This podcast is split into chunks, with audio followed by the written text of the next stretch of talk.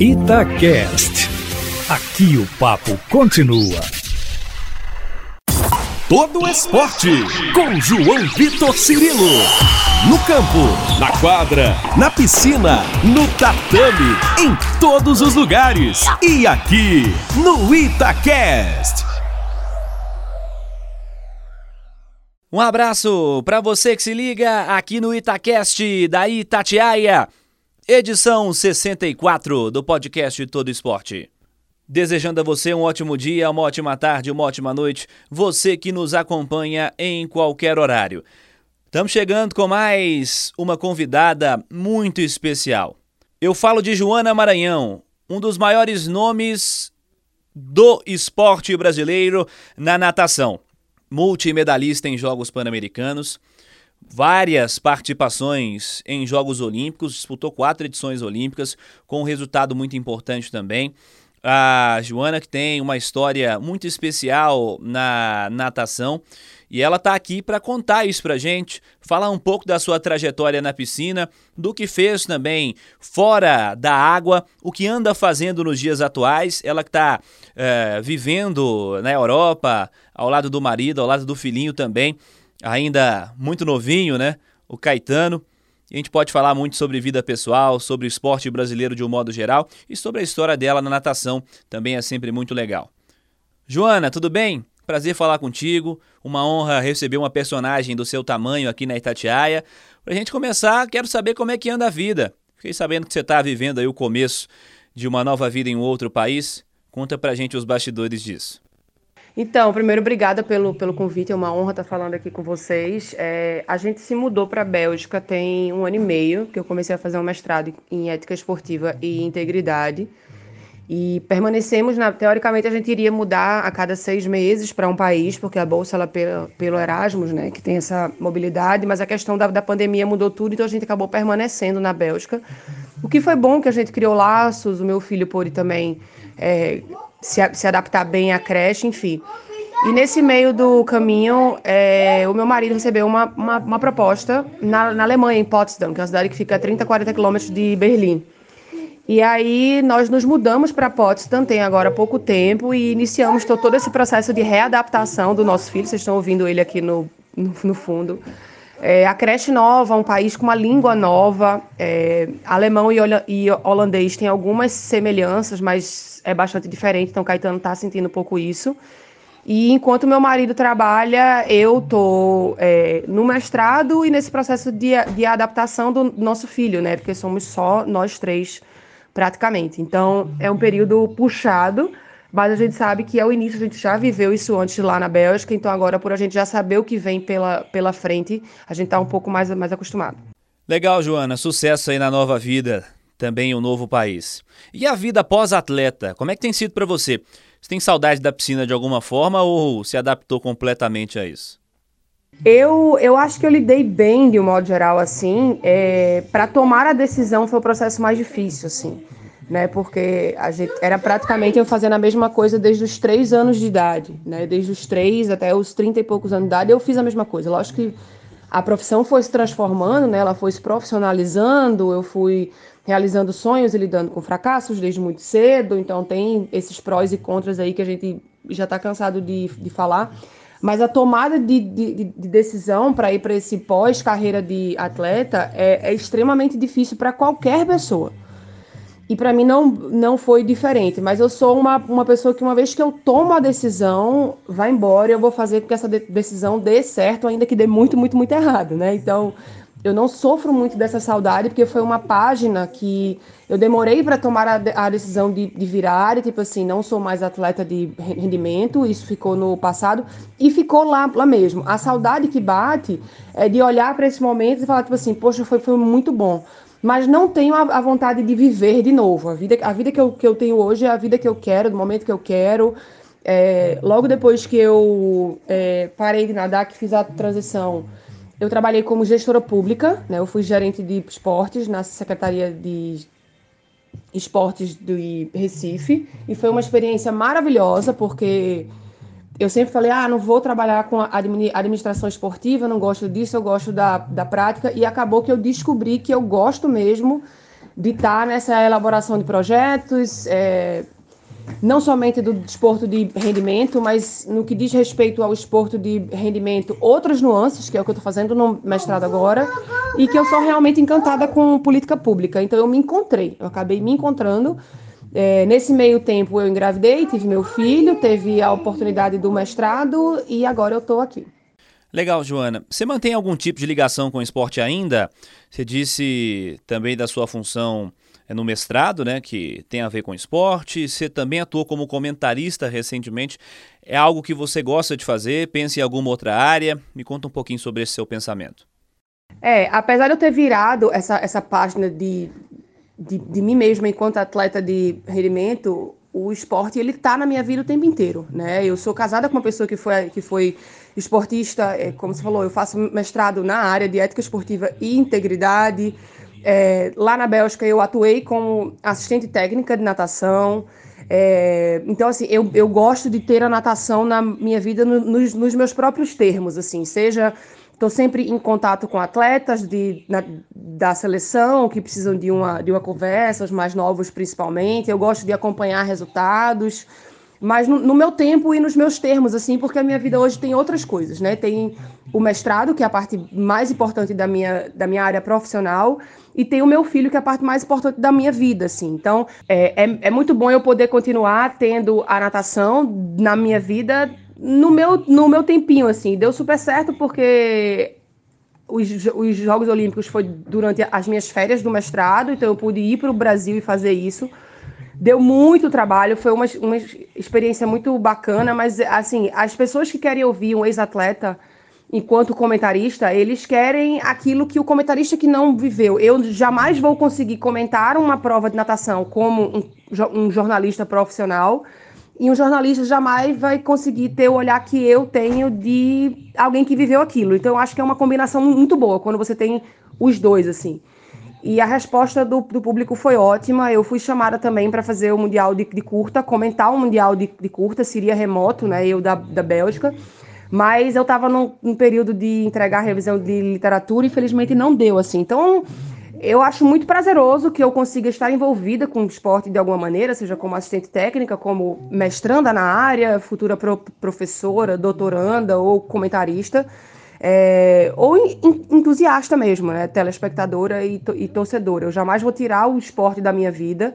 Então, viver nesses outros termos, nessa, dessa outra maneira, para mim é muito legal. Coisa boa, Joana, legal. Quando você olha para trás, você se vê plenamente satisfeita com a sua trajetória? Você fez tudo que você queria ou ficou algo desejado pelo caminho? Vamos falar um pouco sobre isso. Essa é uma reflexão que requer muitos anos de terapia, assim, né? Eu, eu, eu, repito o tempo todo que eu vivi as melhores e as piores experiências da minha vida dentro da piscina, assim. Uma coisa que eu tenho certeza é que eu entreguei tudo que eu poderia entregar, né? Tudo que me foi possível é, retirar do meu corpo e elaborar o meu talento, treinar o meu talento, o meu físico, a minha mente, eu o, o fiz né? É, tem uma pequena frustração por saber se não fossem por essas experiências que eu passei, se eu não tivesse passado pela traumática experiência de ter sido abusada sexualmente dentro do esporte, eu tenho certeza que a minha relação teria sido menos conturbada e, consequentemente, provavelmente, os resultados seriam ainda melhores. Então isso me frustra um pouco por saber do talento que eu tinha, do comprometimento que eu tinha, é, do tanto que eu me empenhava em treino e muito e muito focada. Mas tem esse outro fator que é um peso enorme e era uma memória que você não escolhe quando essas memórias voltam, quando, quando que um gatilho vem, quando que uma crise vem. Você tem que lidar com aquilo. Não há outra opção a não ser lidar com aquilo. Então permanecer no alto rendimento apesar de ter sido vítima de abuso sexual dentro dele, foi um ato de muita coragem, é, mas também foi uma coisa que pediu muita, muita força. Nunca foi leve, sempre teve que ser muito intenso, com muito controle, com muita conversa, com muito apoio, porque é algo muito que atravessa de uma, me atravessou e me, e me atravessa de uma, de uma maneira muito forte. Então eu sei que eu deixei tudo que eu, que eu tinha que deixar, mas fico um pouco frustrada porque as coisas poderiam e deveriam deveriam ter sido muito mais leves, porque nenhuma, nenhuma criança deveria passar pelo que eu passei. Com toda certeza, Joane. Parabéns, né? Sempre pela postura, por falar disso com a importância que o tema merece E, e, parabéns por toda a sua história, por toda a sua trajetória, com a sua história pessoal de vida, né? E também a sua história como atleta. Ô, ô Joana, qual é o maior momento da sua carreira? Principal lembrança, o dia que você guarda com mais carinho, aquele que não sai da sua cabeça?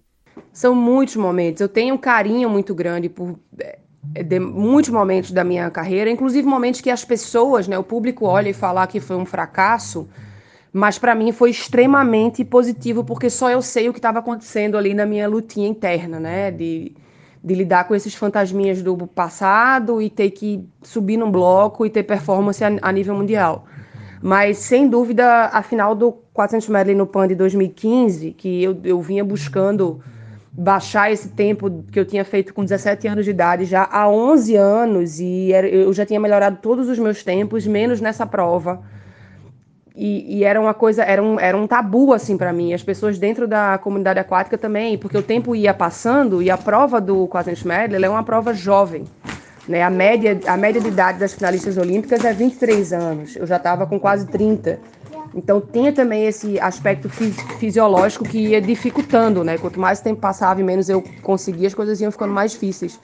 Mas eu consegui isso no Pan-Americano de Toronto, quando eu nadei para 4,38, depois de 11 anos, 11 anos sem conseguir melhorar o tempo. É muita coisa.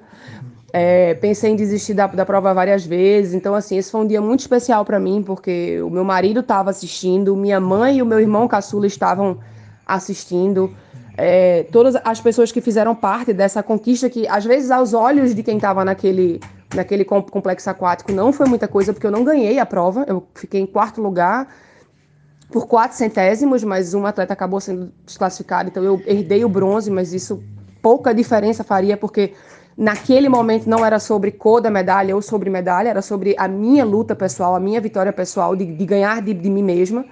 Então, sem dúvida, esse dia foi o mais importante. Uma boa lembrança. Joana, você se notabiliza como uma atleta de posicionamento sobre temas importantes para a sociedade. Como você enxerga o papel de atletas do nível que você tem nesse sentido? A importância disso, é, o peso que se tem em falar, em adotar esse tipo de postura. Vamos falar também sobre isso, Joana.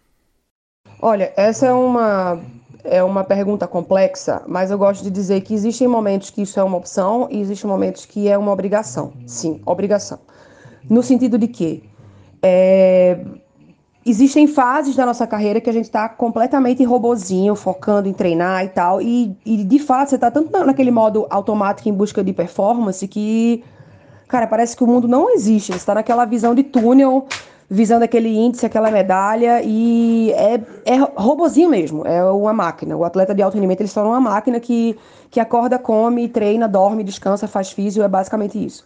Mas eu acho que, acho não, tenho certeza que existe, exigem momentos, existem momentos que exigem um, um posicionamento e isso é obrigatório.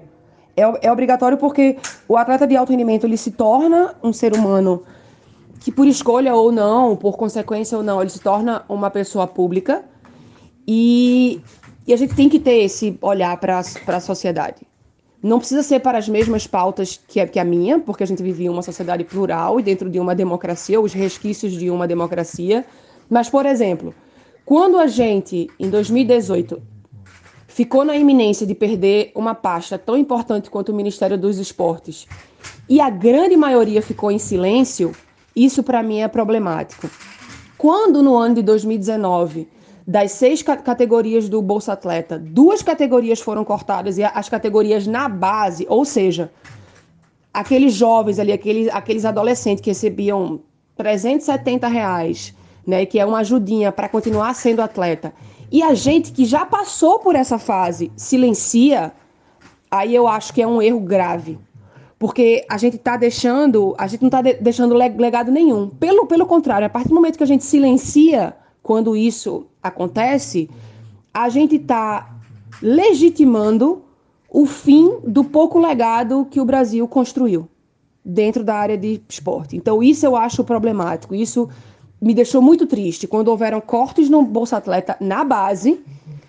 E a gente que estava no topo, eu me boto nesse meio, né? Atletas de elite ali que estavam naquelas primeiras categorias do Bolsa Atleta, a grande maioria não fez nada e silenciou e continuou como se nada tivesse acontecido.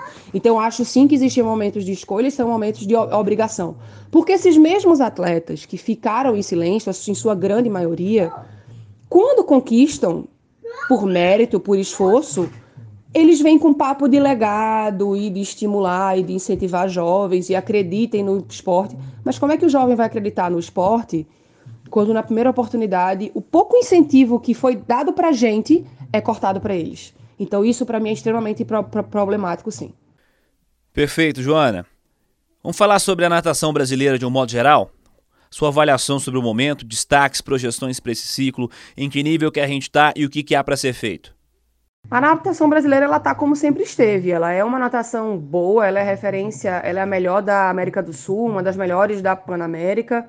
É, não chega a ser uma das, das melhores do mundo, mas quando a gente vai para o cenário mundial, a gente não tem um grupo forte, a gente tem pessoas, expoentes fortes, né? E muito do, do nosso erro ao longo de muitas décadas foi investir na bola da vez, naquele atleta que está se destacando, ao invés da natação como, como grupo, né? Um plano a longo prazo nunca existiu ali de 2013 a 2016, né? Três anos. Houve uma tentativa de início de fazer isso, mas você não tem, você não, não, não colhe nada a longo prazo, nem consegue avaliar nada em, em três anos.